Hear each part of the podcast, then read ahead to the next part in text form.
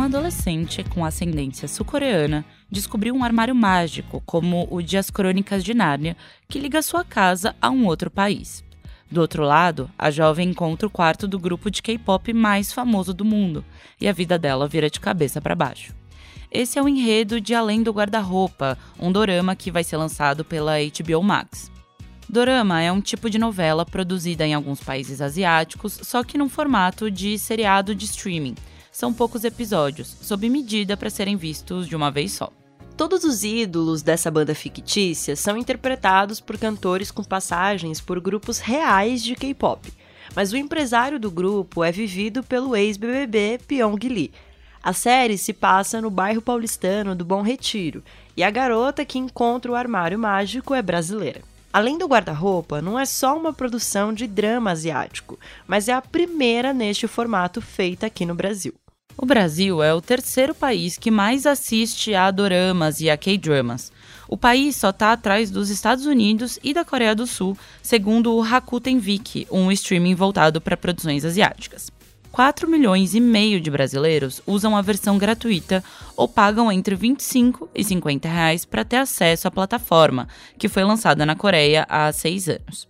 A Netflix, por exemplo, tinha 19 milhões de assinantes no país no início do ano passado. O número de usuários do Viki no Brasil cresceu 65% nos dois últimos anos, principalmente entre os millennials e a geração Z, ou seja, entre quem tem 12 e 41 anos. O interesse do público daqui é tão grande que pelo menos três produtoras já estão criando doramas no Brasil. Outras apostam especificamente em K-dramas, que é o caso de Além do Guarda-Roupa. O quarteto de cantores que vieram ao Brasil gravar a série da HBO Max, inclusive, vê no seriado uma oportunidade de impulsionar as carreiras deles, já que o país é também um dos maiores consumidores de K-pop.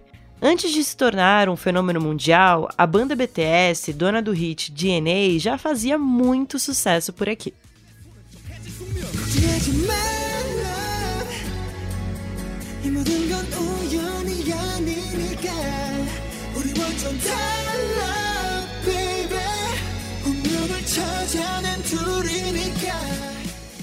As produções audiovisuais vêm na esteira não só do sucesso do K-pop, quando a gente pensa na cultura coreana especificamente, mas também de outros tipos de séries e filmes.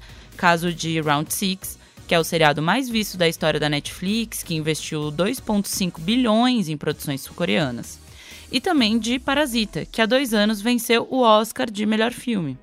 No episódio de hoje, a gente vai explicar o que são os doramas e K-dramas, por que eles têm feito tanto sucesso e como eles estão sendo adaptados para o público brasileiro.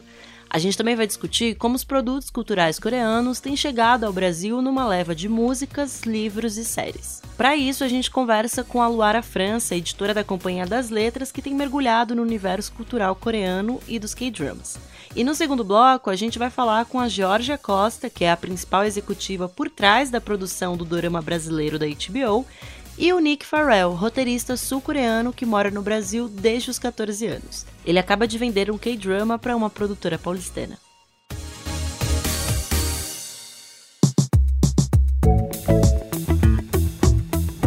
Esse é o Expresso Ilustrada, o podcast de cultura da Folha com episódio novo toda quinta às quatro da tarde. Eu sou a Carolina Moraes. Eu sou a Marina Lourenço e a edição de som deste programa é do Rafael Conkle. A Natália Durval e o Pedro Martins, que escreveram reportagens sobre o tema na Folha, também colaboraram na produção do episódio. E não se esqueça de seguir o Expresso na sua plataforma preferida para não perder nenhum episódio.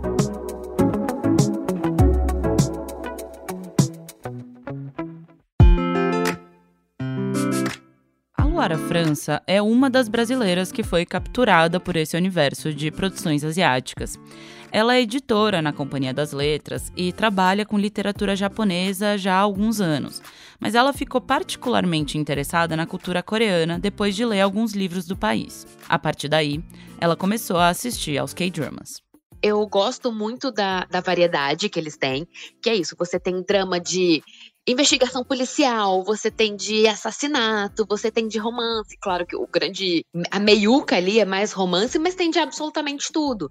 E como eu sou editora, acho que um dos primeiros, se não o primeiro que eu assisti, foi um que se passa numa editora. Eu acho que elas têm uma diversidade muito grande de tema, de período histórico, de tipo de contar a história, que é muito atrativa. Se você quer se embrenhar nisso, você vai encontrar um tipo de drama que vai ser bom para você. Para ela, inclusive, essa diversidade de narrativas é ainda maior do que a de produções da Netflix, por exemplo. Agora, para quem não entendeu exatamente o que é um K-drama, a Luar avalia alguns aspectos que são bem marcantes nas produções.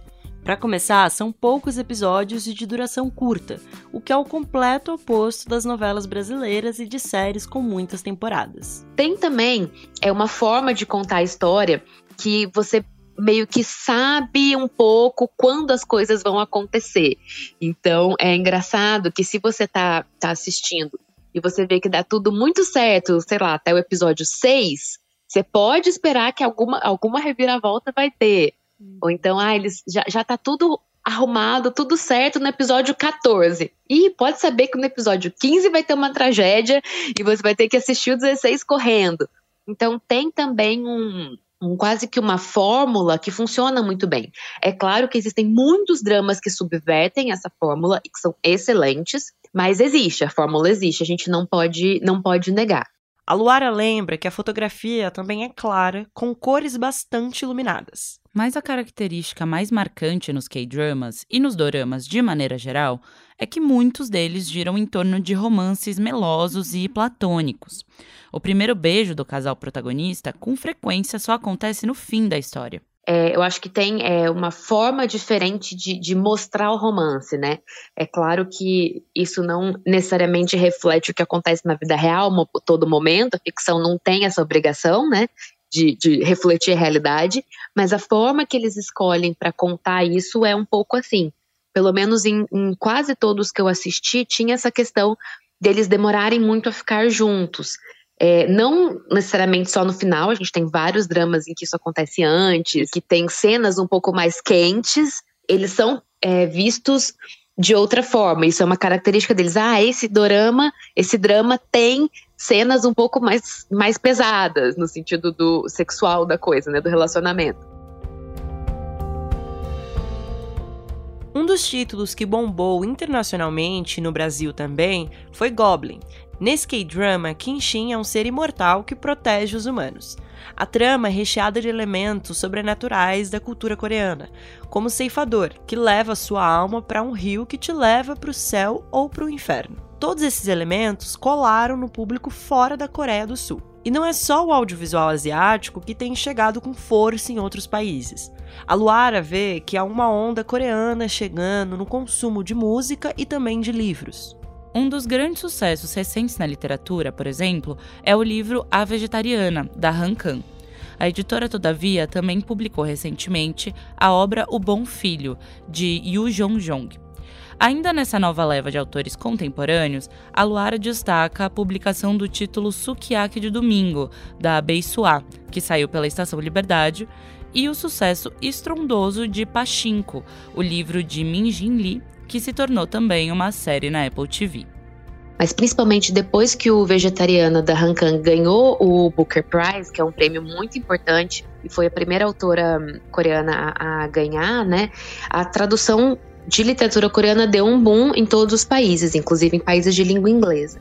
E isso ajuda muito porque como a gente tem poucos é, leitores de coreano no mercado editorial, a gente depende muito dessas traduções para a gente conseguir ler. Então, um livro que sai nos Estados Unidos, que sai na França, que sai na Espanha, isso ajuda, porque daí você tem mais leitores no mercado editorial que leem em inglês, espanhol, francês, italiano. Então, a gente consegue é, é, chegar mais nessa nessa literatura. A gente está é, tendo mais editoras fazendo, você vê que os tradutores do coreano eles estão sendo mais requisitados, a gente precisa de mais gente traduzindo do coreano, às vezes a gente faz até traduções indiretas, né, do, do inglês ou do francês, porque a gente não, não encontra tempo com os tradutores coreanos, então é, é nítido que isso está esquentando mesmo, assim, a gente precisa de, de mais gente fazendo. Enquanto no caso da literatura o desafio é conseguir traduzir mais obras, a produção audiovisual brasileira se depara com o problema de unir a linguagem dos doramas e K-dramas a um gosto brasileiro nas produções para TV e streaming. Mesmo que o público daqui já seja um dos maiores consumidores de K-drama no mundo, as produtoras que apostam em doramas e K-dramas no Brasil tiveram que investigar como criar uma produção brasileira, digamos assim. Eu, como criador, eu penso muito no sincretismo, nem brasileiro nem coreano. Esse é o Nick Farrell, que acaba de vender o K-drama My Way para a produtora paulistana Gulani. É uma miscigenação cultural. Eu acho que a gente precisa aproveitar o melhor dos mundos, desses dois mundos, para a gente conseguir algo novo, né? uma nova identidade. Nada melhor do que no Brasil para fazer isso. Nós temos naturalmente essa miscigenação, sincretismo cultural. Então, acho que no fundo, no fundo, tem um pouco de altruísmo aí. Tentar é, ser melhor, conseguir um mundo melhor, parece um pouco ingênuo e utópico, mas é no fundo, no fundo, a gente está tentando buscar uma saída, que seja através da cultura, arte, ou do próprio entretenimento. Também ambientada no Bom Retiro, My Way foi escrita há seis anos e não tem previsão de estreia.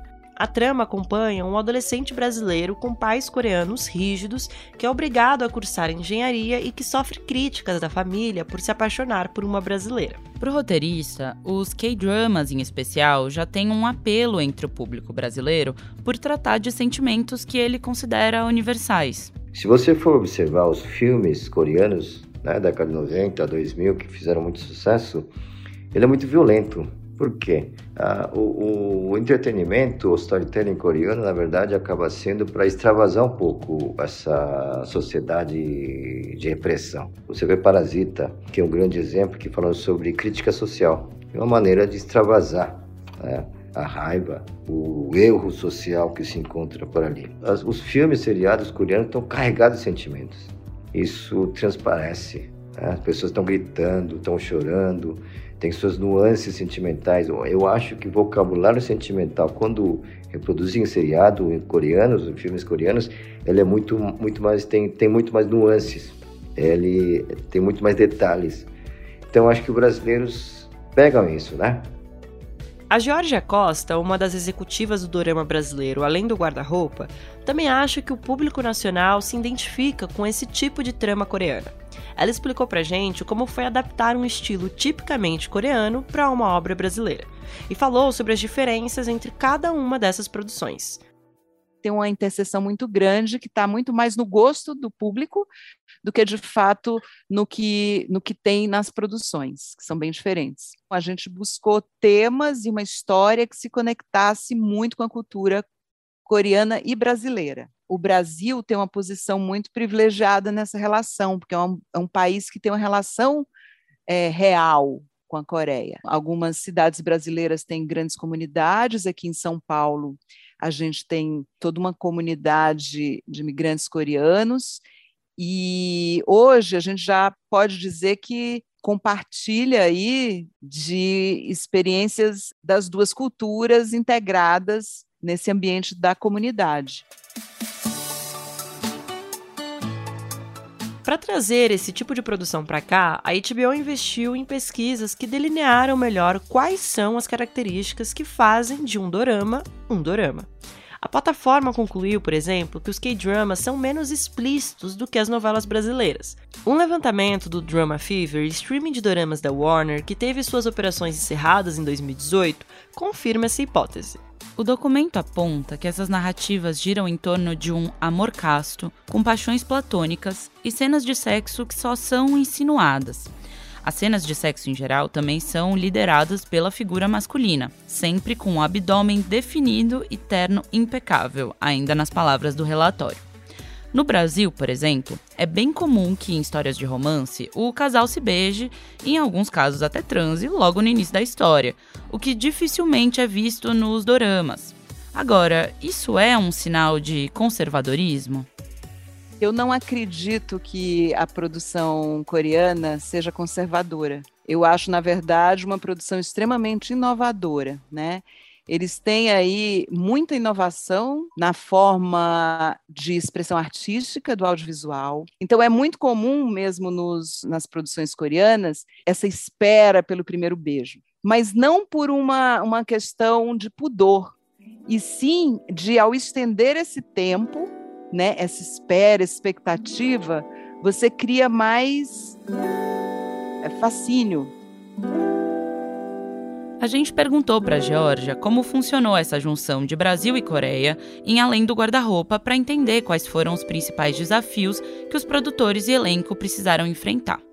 Um dos desafios interessantes era esse aspecto do idioma mesmo, porque não recorremos a uma terceira língua comum, né? Então toda a nossa comunicação aconteceu entre coreano e português. Além das questões de linguagem, também a gente se preocupou em fazer uma preparação de todo o elenco e equipe, tanto os coreanos como os brasileiros, para conhecer um pouco da cultura, das respectivas culturas, né? E dessa forma fazer uma integração maior. Além das diferenças de idioma e de cultura, encontrar uma mistura entre as estéticas da produção nacional e da coreana também foi um dos desafios que Georgia comentou. Você pode ter algumas obras que se relacionam mais com novela, outras com série, mas de qualquer forma, essa produção tem muitas especificidades estéticas, temáticas, de estilo, né? Então, eu diria que nesse aspecto é muito diferente do que a gente produz aqui na novela brasileira, porque tem toda uma tradição é, ligada cinematografia da Coreia, com muita variedade de enquadramentos de câmera, com muito, muito uso né, de aspectos de linguagem, assim como um slow motion, uso também de trilha sonora muito específico. Ainda assim, essa mescla de estilos de produção tão diferentes é algo que Georgia e algumas produtoras têm olhado com muito interesse, já que os resultados têm parecido promissores. Essa combinação do Brasil com a Coreia é um mix extremamente instigante, original e rico mesmo, sabe? Então, começar a fazer uma relação entre duas formas de encarar o audiovisual que não passa por Hollywood, não passa pelo cinema europeu, fazer assim uma ponte direta assim de dois países que parecem muito diferentes, mas tem muita coisa em comum. Por isso eu acredito que o público brasileiro é, tem, esse, tem desenvolvido esse afeto por essa cinematografia. A Georgia atribui o fenômeno dos doramas no Brasil principalmente à pandemia e acha que a expansão do gênero é um movimento que só tende a crescer e crescer nos próximos anos. A gente é, começou a perceber há algum tempo, né, brasileiro interessado nisso, e foi de certa forma muito acelerado aí na pandemia o tamanho desse interesse, né? Hoje você vai em qualquer lugar e eu estou engajada aí nessa produção, frequento aí alguns ambientes é, e começo a falar que estou produzindo uma série ligada ao audiovisual coreano e começa a pipocar um monte de gente assim do lado falando: Nossa, eu estou viciada, eu só assisto agora as produções coreanas. Então, realmente é um, um, um fenômeno como essas produções têm despertado interesse, né? Mas fica por aí que a gente ainda tem as dicas da semana. Diz aí, Marina, solta a dica imperdível. Carol, é, essas últimas semanas o Brasil tem sido muito complicadas, né? A gente tem acompanhado noticiários é, carregados de informações muito pesadas, muito relevantes, muito importantes e muito pesadas também. É, e diante de todos esses casos de violência sexual que a gente tem visto, eu queria indicar uma série que eu assisti já faz um tempo e eu acho maravilhosa, que é o I May Destroy You. Você já assistiu? Sim, amo muito. É maravilhosa, uma série da HBO. O que eu gosto bastante dessa série é que a maneira em que o estupro, o assédio, o abuso sexual são tratados é, foge bastante do, do que tá no nosso imaginário, assim, né? Tem toda essa coisa de que Uh, quando a gente vai pensar num estuprador, a gente atribui necessariamente a uma figura de um homem que agarra uma mulher num beco escuro à noite. Sendo que, na verdade, é, esse é um tipo de estupro que acontece, claro, mas é apenas uma minoria, né? Existem muitas outras formas de estupro que é, aparecem em números mais expressivos. Na trama a gente tem aí uma personagem que é vivida pela Makala Cowell, que inclusive é produtora da série, e ela, inclusive, se fez a série a partir de uma vivência pessoal dela em relação ao estupro.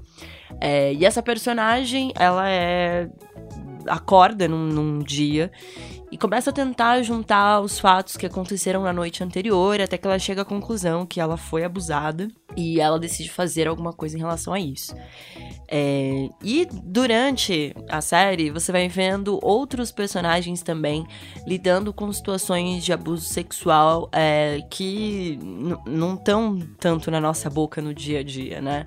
Sobre consentimento em alguns tipos de relação sexual, no, no, momento em que a pessoa não quer fazer alguma coisa, ou então o próprio fato da bebida, é, como o, o, consentimento muitas vezes ele é ignorado de diferentes formas e por homens também, é, né, homens também sofrem com abuso sexual, enfim. Eu acho que é uma série maravilhosa pela maneira como ela trata o estupro é, a partir de uma perspectiva da cultura do estupro. Então a gente precisa falar sobre isso. A gente tem visto esses casos acontecerem, eles não são os únicos, infelizmente. E eu acho que é um, um, uma ótima obra pra gente refletir sobre como o estupro tá mais perto do que a gente pensa, os assédios estão mais perto do que a gente pensa, e fora que é uma série maravilhosa, apesar de ela ter um, um, um tema muito pesado em vários momentos ser super carregada, assim, ela também tem uns momentos mais leves e divertidos. Enfim, fica aí de dica I May Destroy You, que é maravilhoso. Muito bem, Má. Eu adoro essa série também. Acho que é, é, foi bem isso que me saltou também quando eu assisti. Esses vários contornos que um estupro pode ter. E que às vezes a gente não pensa nessas coisas como um estupro, né? É, é uma série maravilhosa, vale muito a pena mesmo. E você, Carol, o que você vai indicar pra gente hoje?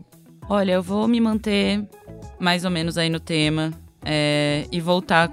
Eu, acho que dois episódios atrás do Expresso eu sugeri um, um episódio de, do podcast The Daily, né? Do New York Times, que acompanhou clínicas de aborto quando é, o aborto deixou de ser um direito constitucional nos Estados Unidos. E agora eu venho com uma outra sugestão ainda nesse tema, que é um episódio do This American Life, que é um podcast super famoso, americano também. É um episódio que saiu agora no dia 1 de julho, chama The Pink House at the Center of the World. E o negócio é o seguinte: é um episódio de uma hora mais ou menos, que eles também acompanham clínicas de aborto no dia em que esse direito constitucional foi perdido, né? Caiu. Mas eles também, e que é incrível o jeito que eles acompanham, é uma, é uma casa ali de aborto, né? Uma clínica que luta para se manter né, em pé, é uma referência super importante. Mas eles também escutam pessoas que é, são ativistas é, pró-vida, né? Que eles se chamam, então contra o aborto. E que estão absolutamente emocionadas que isso aconteceu é, porque é a, é a, batalha de vida delas, enfim, tem algo de cunho bastante religioso também. É, e a repórter, né, as produtoras que acompanham essas pessoas perguntam justamente essas questões para elas, né? Se você, porque, porque que, se vocês não acham que esse tipo de movimento interfere na vida de outras mulheres, né? Então é um panorama muito amplo de como essa discussão é feita nos Estados Unidos, com atores muito diferentes. É, e acho que é muito, muito bem feito, assim, a forma com que eles costuram essas visões sobre um direito sobre o próprio corpo, né, da mulher. Então fica aí minha sugestão, esse episódio do This American Life, que chama The Pink House at the Center of the World. Anotadíssimo, Carol. Anotadíssimo. Esse é o Expresso Ilustrado, o podcast Cultura da Folha, com episódio novo toda quinta às quatro da tarde. Eu sou a Marina Lourenço. Eu sou a Carolina Moraes e a edição desse episódio é do Rafael Conkle. E fica aqui o no a nosso agradecimento também à Natália Durval e ao Pedro Martins, repórteres da Folha que ajudaram na produção desse podcast. Até semana que vem. Um beijo. Tchau.